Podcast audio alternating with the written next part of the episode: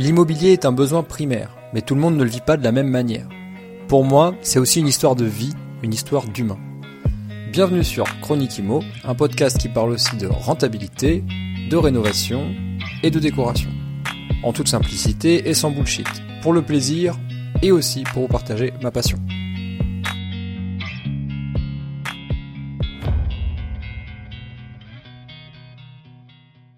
Salut à toi, bienvenue sur un nouvel épisode de Chronique Imo. Aujourd'hui, j'aimerais qu'on parle de euh, gérer un chantier de rénovation, euh, puisque si tu démarres un chantier ou que c'est un projet futur pour toi, euh, bah, tu dois forcément te poser la question de comment gérer ou comment apprendre à gérer un, chantier de rénovation. Parce que, en tout cas, normalement, si tu es normalement constitué et que tu n'es pas trop sûr de toi et que tu ne te jettes pas les deux pieds dans le vide, normalement, tu veux, tu veux pas que ça, que ça parte en en cacahuète et tu veux gérer ça correctement. Donc ça, ça s'apprend, il n'y a pas de souci là-dessus.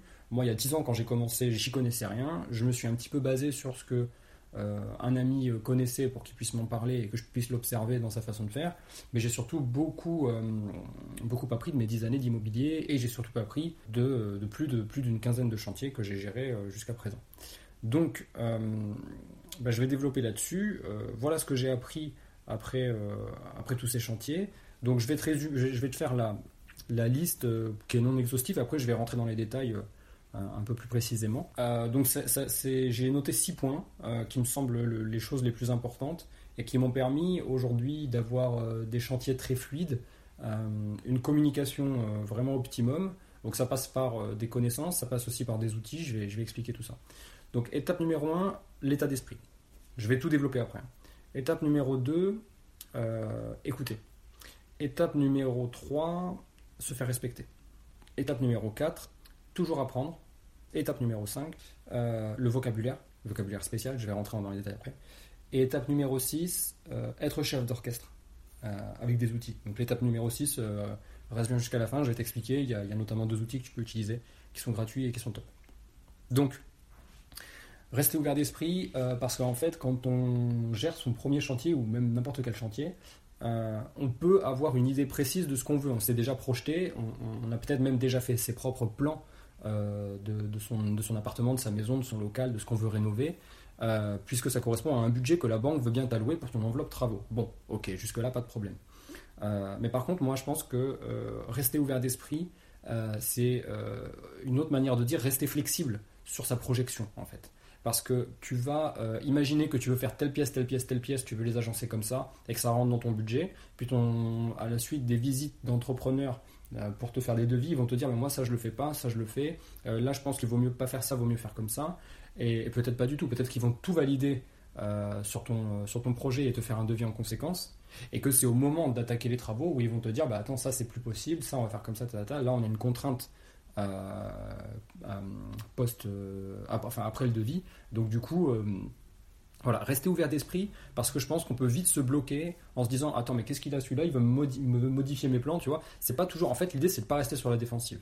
Vraiment quand on constitue une équipe pour les travaux on constitue on constitue son équipe en fait. On est le capitaine. Donc c'est comme dans le sport. Dans ton équipe tu as ton défenseur ton milieu de terrain ton attaquant ton ton, ton goal. Eh ben là c'est pareil quand tu as ton électricien, ton plombier, ton plaquiste, ton peintre, euh, ton maçon, si euh, tout ça c'est des gens différents, peu importe, euh, ton expert structure, etc., tous ces gens-là, c'est ton équipe.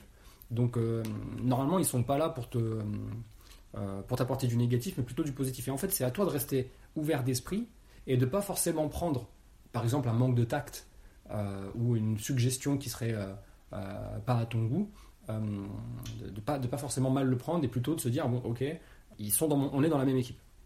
Donc l'étape 1, rester ouvert d'esprit, c'est très important. Euh, tu vas peut-être plus comprendre avec les autres points après euh, ce, que, je voulais dire par là. L'étape 2, c'est écouter. Écouter et parler plus tard. En réalité, l'étape 2, c'est écouter et parler plus tard. Pourquoi? Parce que, alors à moins que tu sois déjà dans la partie euh, des chantiers, de la rénovation, de la construction et que tu connaisses les, choses sur, les bouts du doigt, les bouts des doigts, mais moi je suis pas ingénieur bâtiment, je suis pas ingénieur économique, etc. Euh, moi, mon, vrai métier à la base, c'est le commerce. Et donc, du coup, euh, exactement comme dans le commerce, je me suis dit, je vais appliquer une règle qui fonctionne bien dans le commerce, c'est écouter et parler plus tard.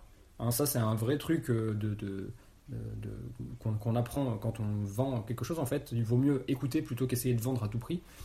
parce qu'en écoutant, on va réussir à placer. Tu vois, c'est le 80-20 tu laisses ton interlocuteur parler 80% du temps, toi tu lui réponds 20% du temps, mais tu n'es pas obligé de, faire des dissertations. Tu, te sers en fait de ce qu'il t'a dit comme levier pour lâcher les petites phrases, faire des petites réponses, etc. etc. Et en fait, toi, ton but ultime, bah, euh, c'est de, t'enrichir de l'expérience des gens euh, qui s'occupent qui sont dans ton équipe, donc qui gèrent le chantier avec toi, euh, pour pouvoir faire de meilleurs chantiers plus tard. Donc je pense qu'il y a une règle qui est sous-estimée en rénovation dans le locatif, c'est une règle un petit peu universelle, c'est que ton premier chantier te coûtera toujours plus cher que ton deuxième chantier. Et ton deuxième chantier te coûtera toujours plus cher que ton troisième chantier. Et encore, et encore, et encore. Donc ça, c'est très important que tu le comprennes. Pourquoi? Évidemment, je ne parle pas de prix global, je parle de prix euh, en, unité. Donc les prix en unité, c'est par exemple le prix euh, euh, au, mètre linéaire, au mètre carré, au cube. tu vois, c'est ce genre de prix de tarification. Pourquoi? Non pas forcément parce que ton équipe va rebosser avec toi et que du coup elle va te faire un meilleur prix, c'est aussi une possibilité, mais c'est pas ça que je veux dire. En fait, ce que je veux dire, c'est que tu vas t'aguerrir et tu vas faire les choses mieux, peut-être plus rapidement. Peut-être que ça va être dans la prise de décision, tu vas être plus rapide. Ou peut-être que ça va être dans, le, dans, la, dans, les, matières, dans les matériaux que, que vous allez utiliser et que vous allez choisir avec vos entrepreneurs. Peut-être que vous allez tout simplement perdre moins de temps parce que vous allez choisir un matériau qui se pose plus vite. Donc du coup, euh, vous n'allez peut-être pas gagner d'argent sur les matériaux choisis, mais sur le temps passé dans la pièce à faire ce, lot-là. Donc voilà. Donc en fait, si tu veux, on devient meilleur avec le temps. C'est un petit peu comme, euh, je sais pas, j'ai pas de, j'ai pas d'idée comme ça en tête, mais j'imagine que dans n'importe quel métier, par exemple un cordonnier, la première semelle qu'il fait, peut-être ça va lui prendre un quart d'heure et qu'il va la faire euh, bien, mais sur la, de 0 à 10, il va la faire à 8 sur 10, tu vois. Mais sa deuxième, il va la faire à 8,2 sur 10 en 12 minutes. Et la troisième, il va la faire en 10 minutes à 9 sur 10. Et vice-versa. Et avec le temps, il va faire que du 10 sur 10 en 5 minutes. Tu vois. Et c'est un petit peu pareil avec les travaux, sauf que c'est une échelle beaucoup plus grande, avec beaucoup plus de détails, évidemment, euh, dans, dans, la gestion de projet. Et je pense que quand tu as compris ça, euh, ben tu, naturellement, tu vas tout de suite plus écouter que parler. Et, euh, parce que tu sais que ça va être, ça va être bénéfique pour les, pour les prochains projets. Donc le, point numéro 3, euh, j'avais dit se faire respecter, mais se faire, se faire respecter pas comme un, pas comme un chef de guerre, ça n'a aucun, aucune, aucune espèce d'intérêt en fait dans, dans, la gestion d'une équipe, hein, c'est pas du tout comme ça. Moi je vois vraiment les choses, pour moi c'est un sport. Hein. L'immobilier c'est un sport, ou, un, ou, un, jeu on pourrait dire, un jeu, un peu comme le Monopoly, euh, sauf qu'on a une équipe. Donc moi je veux bien me faire respecter, mais j'ai aucun, j'ai aucun intérêt à me faire craindre. Je veux pas qu'on me craigne en fait. Donc quand je vais sur un chantier, j'ai pas envie que les gens ils changent de. Tu vois, ça c'est un bon indicateur que je peux te donner, un tips. Si tu as l'impression, si tu vois que euh, quand tu arrives sur un chantier, euh, si tu as l'impression que les, les gens arrêtent de parler entre eux ou que euh, ils coupent la musique, tu vois, si souvent il y a une radio de chantier, s'ils coupent la musique quand tu es là, ou s'ils s'ils arrêtent de parler entre eux, s'ils font plus les blagues un peu de beauf, etc., ben, c'est qu'il y a un problème, tu vois. Parce que là, tu te fais plus respecter, tu te fais craindre. Et à mon avis, c'est un, euh, mauvais postulat de vouloir se faire craindre. On n'est pas, euh, au, 5e siècle, on n'a pas besoin euh, de, Voilà, c'est pas. On n'est pas dans une stratégie d'empire, donc vraiment, se faire respecter, je pense, grâce à la communication, c'est la clé. Donc, une très bonne communication, ça passe par, évidemment, là tu vas me dire j'enfonce des portes ouvertes, mais peu importe, je m'en fous. À un moment donné, ça passe par de la politesse, un vocabulaire soutenu, jamais de vocabulaire familier, et, euh, donc le point numéro 2, c'était écouter. Donc quand tu as un, vocabulaire soutenu, que tu euh, as de la politesse et que tu écoutes beaucoup, ben les gens, naturellement, ils vont prendre leur place en fait. Naturellement, ils vont se sentir à l'aise, ils vont se sentir bien, ils vont se sentir euh, respectés. Et en fait, obtenir du respect, c'est d'abord donner du respect. Donc le, premier point, je récapitule un petit peu, rester ouvert d'esprit. Deuxième point, écouter et parler plus tard. Une sorte de 80-20. Et le 3, se faire respecter, mais pas se faire craindre. Donc beaucoup de communication, mettre en place des canaux de communication pour que même quand, tu es à distance, mais que la communication reste la même. Parce que ça, c'est un truc qui peut arriver euh, assez souvent, c'est-à-dire que s'il n'y a rien qui a été mis en place, ben, les jours où toi, tu donnes, tu, ils savent que tu es sur le chantier, que tu es présent, eh ben, ils vont être présents, tu vois. Et le jour où tu. Euh, enfin, ils vont faire en sorte d'être présents, c'est ça que je veux dire. Et euh, les jours où ils savent que tu n'es pas là, ben, le chantier, il peut ralentir. Il peut, tu vois, par exemple, être mis un petit peu au ralenti quand tu n'es pas là. Et ça, c'est ce que tu veux pas. Donc, euh, si tu te fais respecter et que tu déploies un moyen de communication général entre les, entre les corps d'État et toi, et que tu agis en, chef d'orchestre, ça c'est le point numéro 6, je reviendrai tout à l'heure dessus, eh ben, tu vas voir que euh, ton chantier il va avancer et que naturellement tu n'auras pas besoin de demander pour des photos. Tu vois, demander pour des photos, c'est un truc que tu fais au début de chantier, au moment où tu gères le calendrier, où tu, tu, tu mets le calendrier au mur, ça c'est un truc, je vais, je vais en parler tout à l'heure. Mais tu demandes pas des, des, photos tout le temps, c'est à eux de faire les photos. Euh, moi, tu vois, mais euh, les gens avec qui je travaille, quand ils avancent, bon, ils ne font pas des photos tous les jours, mais ils prennent des photos, eux, de leur chantier, et une fois par semaine, ils sélectionnent les 3-4 photos qu'ils peuvent m'envoyer pour me montrer la différence de ce qui a avancé. Et euh, aussi des fois de, ce qui n'a pas avancé. Tu vois, de, quand il y a eu un problème sur le chantier, une inondation, un truc qui a pété. Je pense à un exemple où j'avais, j'ai été, euh, j'ai fait livrer euh, de la faïence pour une salle de bain. Ils ont livré, je crois, 45 paquets. Sur les 45, il y en a une bonne dizaine, ils étaient complètement pétés, tu vois. Parce que, pourquoi? Parce que la, faïence, pour ceux qui savent pas, ben, les, les, paquets de faïence, ça se met pas à plat à l'horizontale, tu vois. Ça se met sur la tranche à la verticale. Mais je pense que euh, dans, euh, dans les, gens qui ont manutentionné les, paquets, euh, ils ont dû en mettre à plat et ça les a fendus. Donc il y a des paquets qui sont repartis au retour à l'envoyeur. Bon bref, ils m'ont fait des photos de ça. Moi, j'ai appelé, j'ai appelé Big Mat et ils, ont, ils ont récupéré tout ça. Bref, peu importe. donc c'était se faire respecter grâce à la communication. Une bonne communication, ça permet de souder la team en fait. Donc un, rester ouvert. 2. Écouter. 3. Se faire respecter. Et là, normalement, tu as une bonne base pour, euh, pour euh, créer ta team. Et l'étape numéro 4, euh, qui coule de source en fait, quand tu as tout ça, en fait, tu peux passer à l'étape numéro 4 et tu peux toi t'enrichir. Parce que là, tu as donné. Étape numéro 1, 2, 3, c'était je donne pour recevoir. Et là, une étape numéro 4, tu commences à recevoir. Alors, comment on fait ça? L'étape numéro 4, c'est toujours apprendre au moins une chose par étape ou par passage sur le chantier. Donc moi je considère que si je vais, euh, si je me déplace, quand je fais une réunion de chantier, ou quand je passe une journée, une demi-journée, une heure, peu importe, avec quelqu'un sur le chantier, je considère que si j'ai rien appris, euh, bah, il n'est pas temps de partir. Je reste jusqu'à ce que j'ai appris quelque chose. Et moi, mon, objectif à moi, évidemment, je veux voir avancer mon chantier, mais euh, parce que intrinsèquement, c'est ça qui m'intéresse. Mais pour mon enrichissement personnel, je veux apprendre quelque chose de cette personne, de, de sa maîtrise, de, son, de sa zone de génie. Je, je veux connaître, tu vois. Donc, euh, par exemple, j'ai eu euh, sur un chantier à changer des, euh, des poutres, ou en tout cas consolider des poutres, ou changer des poutres, ou, ou faire tomber un mur qui était semi-porteur pour mettre des poutres de soutènement, etc. Et donc ça, c'était un truc que j'avais jamais fait. Et du coup, j'ai fait en sorte de me libérer pour être sur le chantier ces journées-là. Et, et j'ai posé plein de questions. J'étais en mode curieux, j'étais comme un gamin. Et moi, j'ai même dit à l'entrepreneur, je lui ai dit, bah, écoute, tu m'as dit que c'était pour ta demi-journée, je, ne dis pas de bêtises, si, si s'il écoute ce podcast, il pourra peut-être me confirmer ça, je ne me rappelle plus trop, mais sa demi-journée, c'était peut-être 400 euros pour, euh, pour faire ce travail-là, euh, plus le prix euh, des poutres et de la, fin, quincaillerie, etc. moi, je lui ai dit, tu sais quoi, regarde ce qu'on va faire, je te propose d'être ton, d'être ton deuxième ouvrier. Donc toi, tu vas le faire, moi, je vais être ton deuxième ouvrier. C'est un truc qu'il allait faire tout seul, tu vois, mais avec une aide, il peut le faire plus rapidement. Donc moi, j'ai joué la carte de je veux apprendre quelque chose de toi, j'ai vraiment besoin d'apprendre, et en plus de ça, je vais t'aider, tu vas pas te tuer à la tâche, du coup, je vais porter des trucs lourds avec toi. Et, euh, tu, vas gagner du temps. Donc, tu peux peut-être éventuellement me faire une petite ristourne. Donc, peut-être que son prix c'était 4 ou 500 euros. Au final, il me l'a fait pour 300 euros. Et j'ai passé tout ce temps-là avec lui. Et par contre, maintenant, je suis capable de te ressortir tout ce qu'il faut savoir pour euh, remplacer un mur euh, semi-porteur par des poutres de soutènement qui sont elles-mêmes reliées par des sabots à d'autres poutres, tu vois. Donc ça, c'est des choses que j'aurais été incapable de savoir la répartition des forces de ces poutres-là sur les murs porteurs qui sont euh, aux deux extrémités, donc les murs mitoyens, ça j'aurais été incapable de te l'expliquer avant euh, d'avoir fait ça. Et je suis très content. En fait, j'ai payé ma formation 300 euros et en plus j'ai eu un travail qui a été euh, abouti. Tu vois ce que je veux te dire? Donc je me forme sur le sujet, j'ai mon chantier qui avance, j'ai respecté la personne, elle m'a respecté en retour, j'ai écouté pour pouvoir en parler plus tard, et je suis resté ouvert parce qu'il aurait pu très bien me dire euh, non, ça je fais pas, ça d'ailleurs je, me rappelle plus trop des tenants des aboutissants, mais il y a des choses qui m'a dit qu'on pouvait pas faire, etc. Donc j'ai pas été, euh, tu vois, dans ma projection, j'ai pas été à 100% de ma projection, mais j'ai trouvé une solution quand même. Donc ça c'était le point numéro 4, toujours apprendre au moins une chose, euh, soit par étape de chantier, soit par personne, soit, enfin, à toi de mettre le curseur comme tu le souhaites. L'étape numéro 5, à mon avis, dans, un chantier, et ça c'est très important, c'est un truc de caméléon, tu vois, que j'ai appris en commerce il y a quelques années, c'est utiliser le bon vocabulaire. Donc, utiliser le bon vocabulaire, ça ne veut pas dire être poli. Ça, on s'en fout, j'en ai déjà parlé tout à l'heure. Ça me semble classique euh, d'être poli. C'est pas ça. Euh, utiliser le bon vocabulaire, c'est le vocabulaire du métier.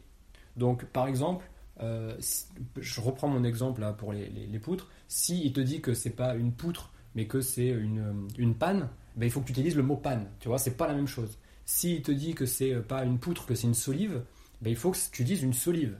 Il faut que tu apprennes. Il faut que tu dises oui, mais pourquoi? Tu vois, comme les enfants, pourquoi, pourquoi, pourquoi? Pourquoi ça c'est une poutre et pourquoi ça c'est une solive et pourquoi ça c'est une panne et pourquoi et pourquoi et pourquoi? Parce que tu vas comprendre. Et si tu comprends, hop, on retourne au point numéro 3, se faire respecter grâce à la communication.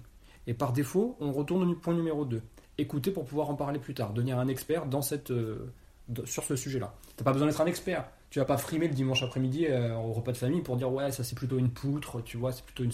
Non, on s'en fout. Tu vois, c'est pas ça l'idée.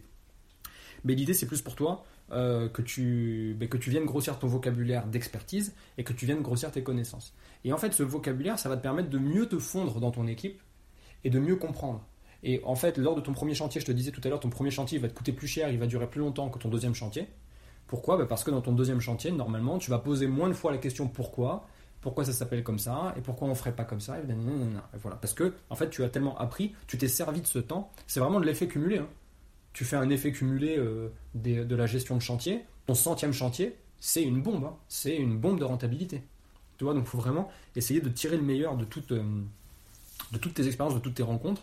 Et à mon avis, euh, utiliser le bon vocabulaire. Tu vois, par exemple, quand j'ai switché entre l'immobilier et les nouvelles technologies pour le monde de l'immobilier, oui, je connaissais le vocabulaire de l'immobilier, mais j'ai dû apprendre le vocabulaire euh, de, tout ce qui tourne autour des nouvelles technologies, des applications. tu vois, il y a des trucs, j'y connaissais rien. Moi, tout ce qui était logiciel SaaS, tout ce qui était, je sais pas, full web, les, disques durs.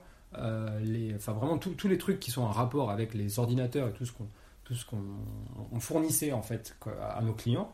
Euh, moi, j'étais capable de l'expliquer avec des mots, mais en réalité, ces clients-là, ils estiment que toi, tu es censé être l'expert. Donc, tu dois utiliser le bon vocabulaire.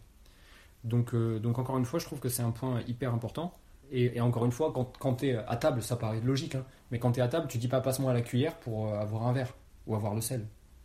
Donc on utilise le bon vocabulaire. Et le point numéro 6, qui est à mon avis le plus important, et c'est vraiment la conséquence de tous les autres points, c'est être le chef d'orchestre naturel grâce à deux outils simples.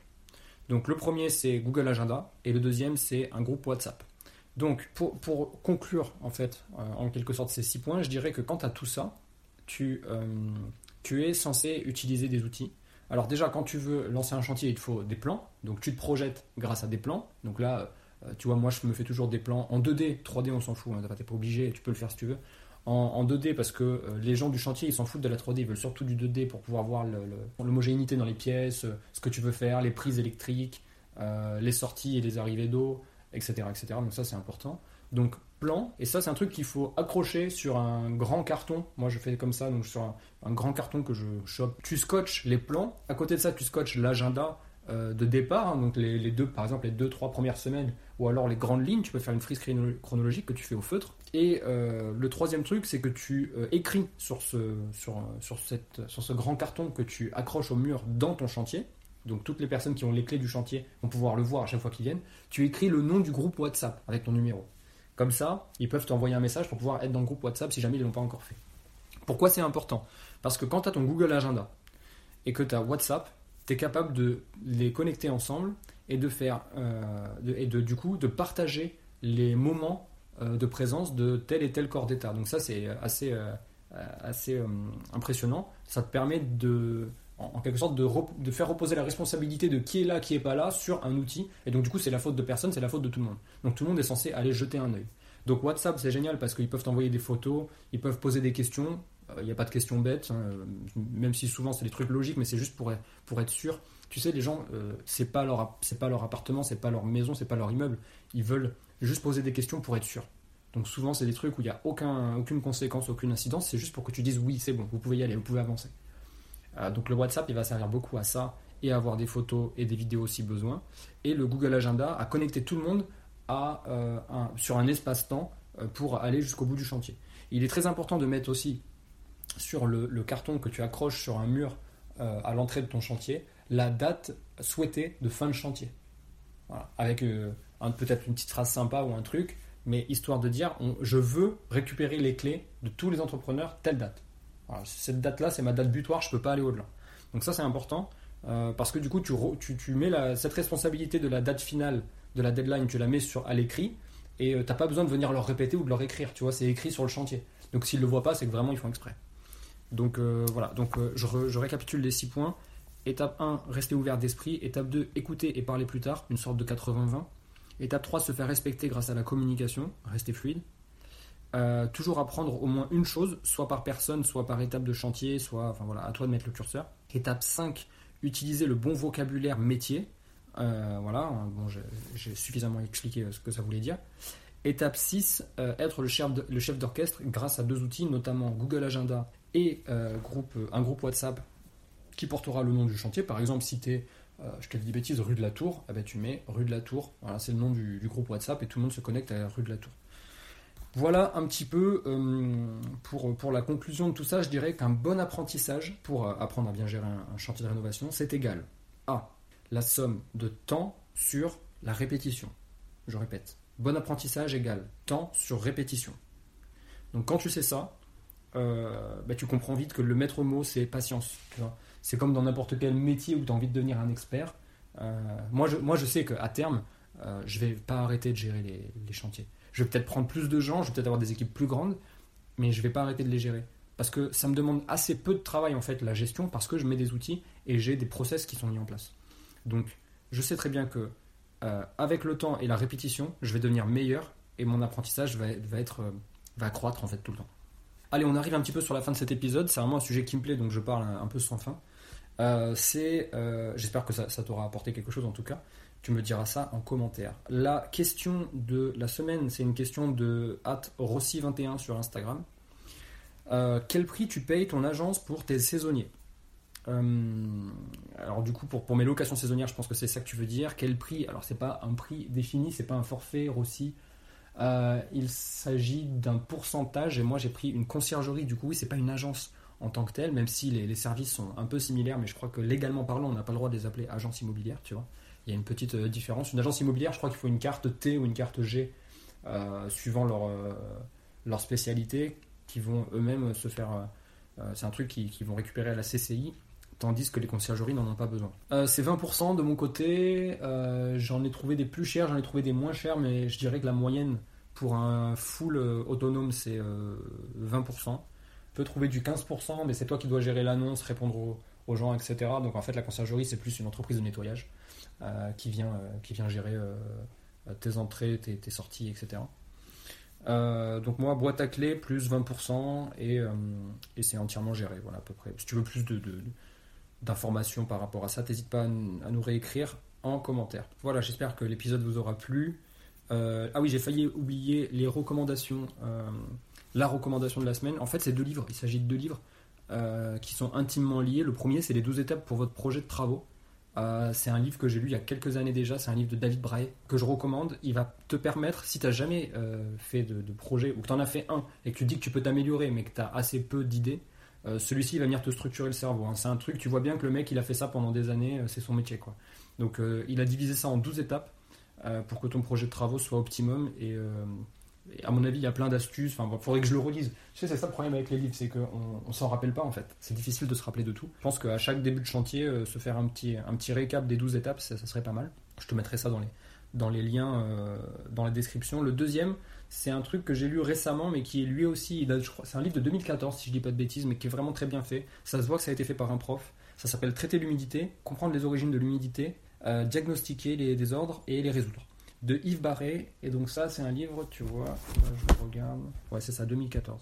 Mais bon, l'humidité entre 2014 et aujourd'hui, elle n'a pas changé, hein, c'est toujours la même. Dans le sens où les, euh, euh, les, les, choses à savoir euh, sont les mêmes. super intéressant, super intéressant. Je pense que si tu es un, investisseur immobilier, que tu fais de la rénovation, tu achètes des bâtiments dans l'ancien, des bâtiments avant 1930, etc., euh, tu connais, euh, as déjà connu des problèmes d'humidité. Et voilà. Et donc, même pour les bâtiments plus récents, c'est intéressant. Il y a plein de choses à faire. Euh, les gens, ils pensent souvent que c'est catastrophique, alors que pas du tout. L'humidité, c'est juste un désordre, comme, comme tant d'autres.